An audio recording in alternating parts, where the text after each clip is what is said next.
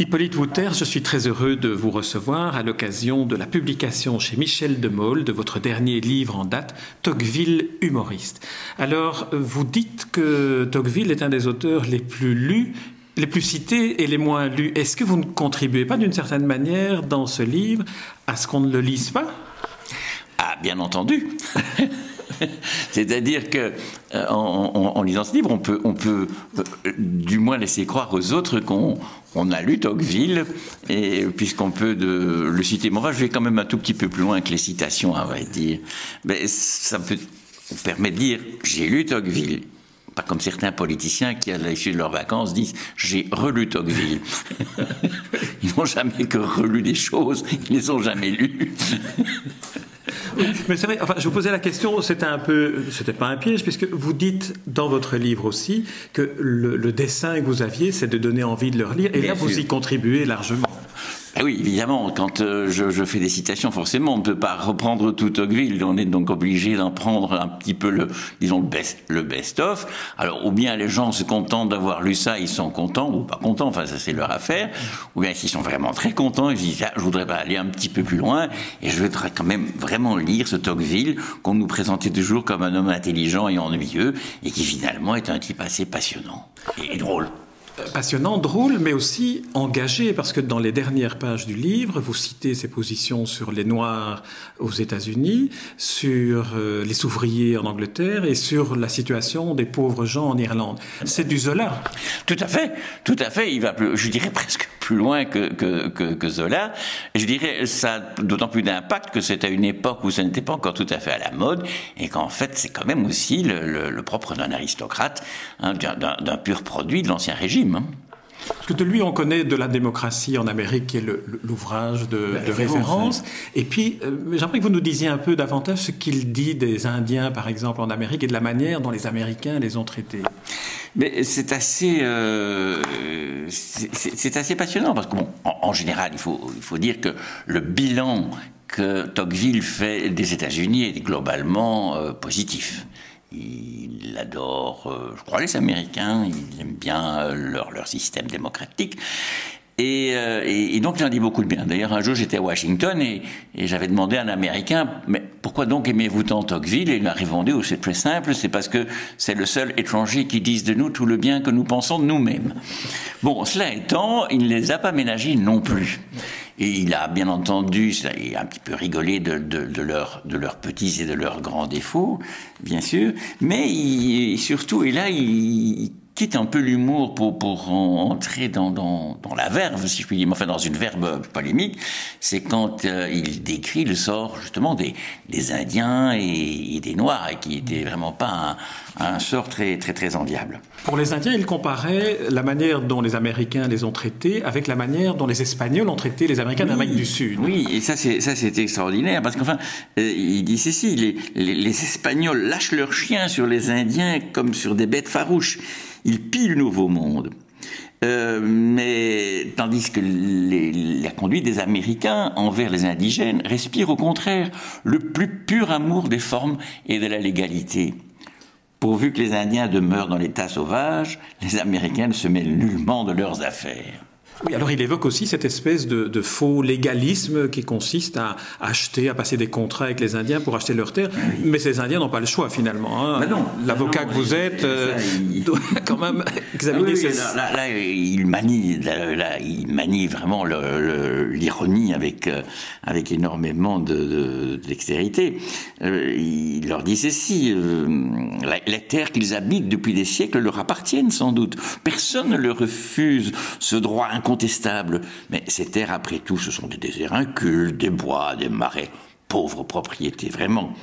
De l'autre côté du Mississippi, au contraire, se trouvent de magnifiques contrées où le gibier n'a jamais été troublé par le bruit de la hache du pionnier, où les Européens ne parviendront jamais. Ils en sont séparés par plus de cent lieues. Ajoutez à cela des présents d'un prix inestimable, prêts à payer pour leur complaisance, des barriques d'eau de vie, des colliers de verre, des pendants d'oreilles et des miroirs, le tout appuyé de l'insinuation que s'il refuse, ah, ah, on se verra peut-être contraint de les y forcer. Et là, là, il y a tout le style de Tocqueville, et en même temps qui montre magnifiquement le, cynisme de, cette démarche d'exil forcé pour les Indiens. Ah oui, les Américains ont toujours fait toutes les choses dans, dans les formes, dans la plus parfaite légalité, je dirais avec la plus parfaite humanité. Mais enfin, le résultat est le même. Et là, vous me regardez avec des yeux sévères. Alors, on va, on va, passer maintenant un peu en revue le, le, livre, parce qu'on a commencé par la fin, parce que je, je, je, viens de terminer la lecture et j'étais quand même frappé par le, par le côté euh, Albert Londres, presque, de ce que Tocqueville écrit de, de la situation des, des, Irlandais, des Anglais et des Indiens. Alors, vous commencez votre livre par une série de, de portraits, c'est-à-dire que vous reprenez dans Tocqueville la manière dont il a décrit certaines personnalités du 19e siècle. Alors, si vous voulez, j'aimerais qu'on commence par, par l'une. Hein qui est le domestique de Georges Sand. Non, pas le domestique, son, son propre domestique. Ah, c'était son propre domestique. ah, c'était juste après Georges Sand. Alors, C'était, c'était pas, non, non, c'était son ah, propre domestique. Voilà. Euh, oui. euh, non, c'est là. voilà. Euh, et dites-moi, euh, vous voulez que je, alors, je parle de Non, non, non, pas, pas, voilà, parce qu'il faisait des portraits à la fois des hommes politiques, oui, des, mais grands, aussi des grands hommes et puis des, plus petits hommes. Voilà. Mais alors, il parle de son domestique avec une espèce de d'ironie, mais très, très, très, très, très gentil. Il disait de lui, il n'était même atteint à aucun degré de la maladie la plus ordinaire du siècle, qui est l'inquiétude de l'esprit et on eût difficilement rencontré, même dans d'autres temps que les, nôtres, un homme plus tranquille dans sa position et moins chagrin de son sort. Toujours très content de lui-même et assez satisfait d'autrui, il ne convoitait d'ordinaire que ce qui était à sa portée et atteignait à peu près, ou croyait atteindre, tout ce qu'il convoitait, suivant ainsi, à son insu, les préceptes que les philosophes enseignent et ne suivent guère, et jouissant pardon de nature de cet heureux équilibre entre les facultés et les désirs qui donnent seul le bonheur que la philosophie promet. On dirait presque une leçon de philosophie du bonheur de vivre. Oui, tout à, fait, Mais en revanche, alors, lorsqu'il aborde euh, les hommes politiques, notamment euh, euh, l'empereur Napoléon, enfin le Napoléon III, Napoléon III, là, il est d'une férocité, mais toujours un peu des, des gants de velours, euh, oui, il est féroce, mais c'est-à-dire qu'il est subtil, c'est-à-dire que ce n'est pas euh, une caricature à charge. Il reconnaît des qualités, ce qui ne donne finalement que plus de poids au défaut. Euh, je dirais que Figaro disait sans la liberté de blâmer, il n'est pas d'éloge flatteur. Tocqueville utilise la politique. Sans la liberté de faire des compliments, il n'est pas de critique qui porte ce qui donne à la fois quelque chose de très nuancé et en même temps de plus féroce encore qu'un pamphlet à charge pur et dur. Il fait aussi des portraits de l'Assemblée, du, Parlement, dans lequel il est euh, un, acteur, il est parlementaire pendant plus de dix ans. Et puis là, alors, en lisant ça, on se dit, mais dans le fond, est-ce qu'il n'y a pas une certaine forme euh, d'actualité dans ce qu'il écrit?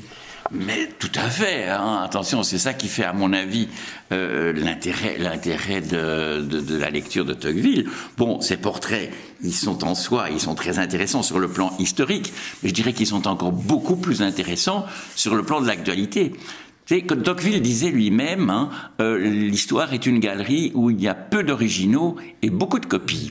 Alors c'est les copies qui nous intéressent évidemment, et je crois qu'il n'y a pas un portrait de Tocqueville d'un personnage de l'époque dont on puisse aujourd'hui retrouver la trace dans les politiciens d'aujourd'hui. Et c'est ça qui est, à mon avis, le plus amusant et le plus intéressant. Notamment, il parle aussi de, euh, de l'administration qui se crée euh, pour finalement euh, devoir engendrer un instrument plus efficace à côté des, de l'administration inutile. Ça, c'est sous l'Ancien Régime. Hein. Donc, parce qu'il parle, je dirais, de l'Ancien Régime, et quand il parle de l'Ancien Régime, il, il est un peu tiraillé. C'est un aristocrate, il en garde incontestablement la nostalgie, il en a décrit de manière euh, extrêmement précise les défauts, et on, le sent triste de, que l'aristocratie n'est plus ce qu'elle était, et que finalement, et, un peu gêné qu'elle n'a jamais été vraiment ce qu'elle aurait dû être. Et, donc il, en parle, et alors il parle de l'ancien régime, et c'est très intéressant parce que euh, il en parle surtout lorsqu'il démontre les causes lointaines de la Révolution française. Et finalement, cette Révolution française, c'est Louis XIV qui en est, je dirais quelque part, le responsable, parce qu'il a donné des privilèges aux uns et le pouvoir aux autres. Des privilèges à l'aristocratie, le pouvoir à la, à la bourgeoisie. Et il est évident que une force qui a, disons, le pouvoir ne va pas très longtemps se contenter de n'avoir pas de privilèges. Et c'est là que l'explosion a eu lieu euh, quelques siècles plus tard, parce qu'il y avait une série de circonstances plus immédiates qui en ont activé et euh, accéléré le cours.